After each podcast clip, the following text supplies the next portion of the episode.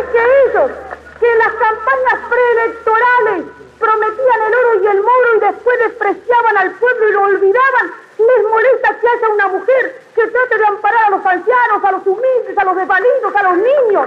Es que ellos les molesta todo lo que se haga en bien del pueblo. Les molesta porque ellos piensan que ahora no podrán volver más porque este pueblo se ha despertado y se ha sacado la venda del engaño aunque lo han tenido durante 100 años.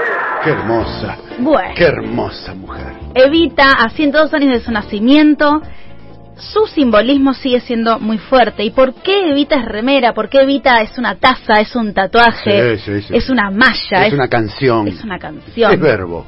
Hermana. Ay, qué grande. Evita soñaba con ser actriz, lo sabemos, se vino de muy piba, de adolescente, a- porque nació en Los Toldos, en provincia de Buenos Aires, y se vino de muy piba para Capital Federal y finalmente pudo estar en la radio, estuvo en el cine, recibió buenas críticas.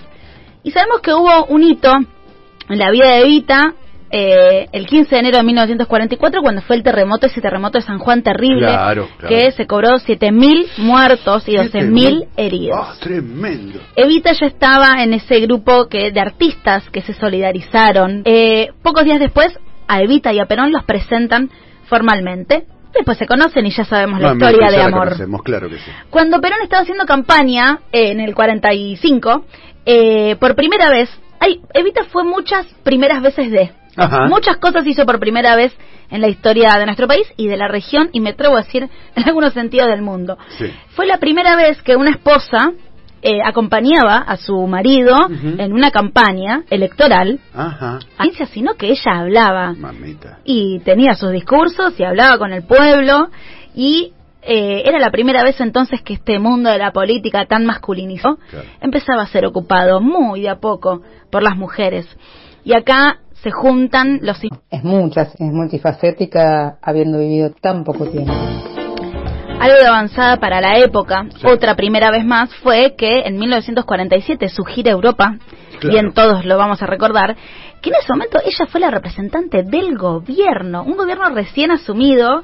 eh, en esa gira visitó barrios obreros y logró que una de las tantas cosas que hizo fue logró que logró que Franco indultara y le quiten la pena de muerte a una guerrillera comunista que se llamaba Juana Doña Jiménez.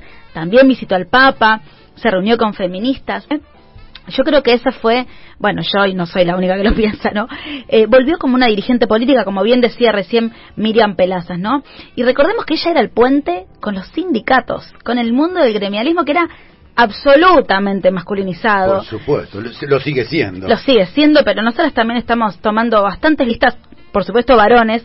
Las fotos esas son hermosas, vos los ves a ellos mirándola con Sí. una cara, Sí. con una cara imposible de, de caretear, digamos, ¿no? De hecho, bueno, ese vínculo era muy fuerte porque fue la CGT después quien, quienes en 1951 pedían la mm, que sea ella la vicepresidenta, ¿no? Sí.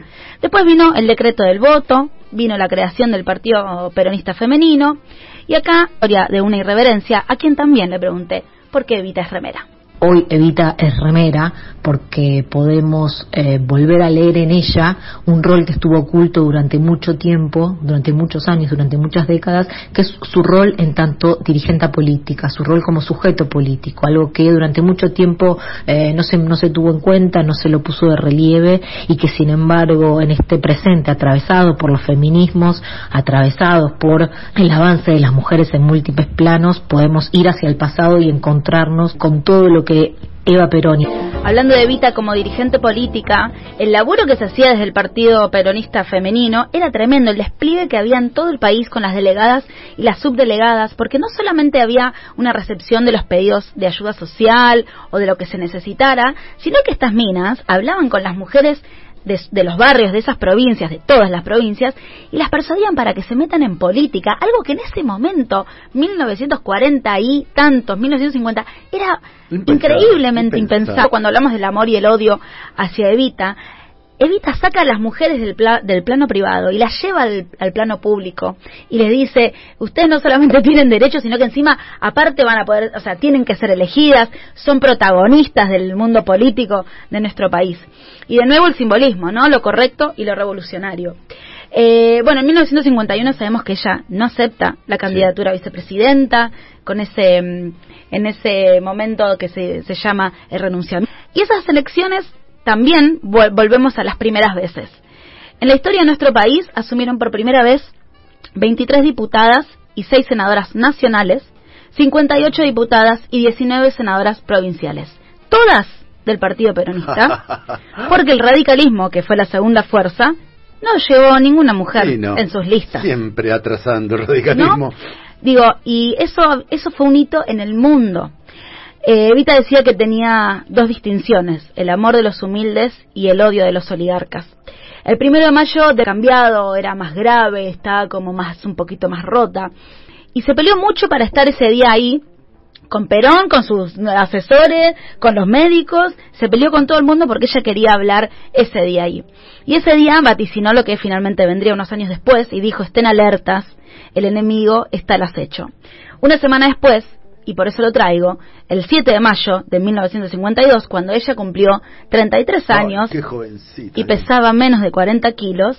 Eh, años después, cuando vino la Revolución Libertadora, cuando vinieron los bombardeos, arrasaron con la ciudad infantil, prohibieron el nombre de Vita de Perón, ya sabemos todo eso, quemaron sus, fotos, hicieron fogatas con los libros y con las eh, frazadas de la Fundación de Perón que había en los hospitales en todo el país.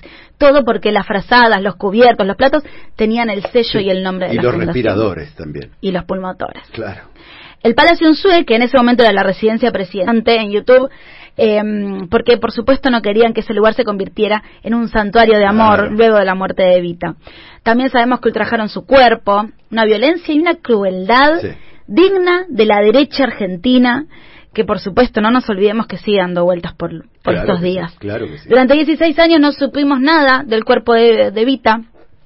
Y según lo que decían, lo que dijeron los represores de la última dictadura militar del 76, ella era la única a la que le tenían miedo. Así que un 7 de mayo de 2021 sabemos que sin evitos humildes a la jefa espiritual de la nación, acá el tiempo y el espacio no existen. Feliz cumpleaños, Evita.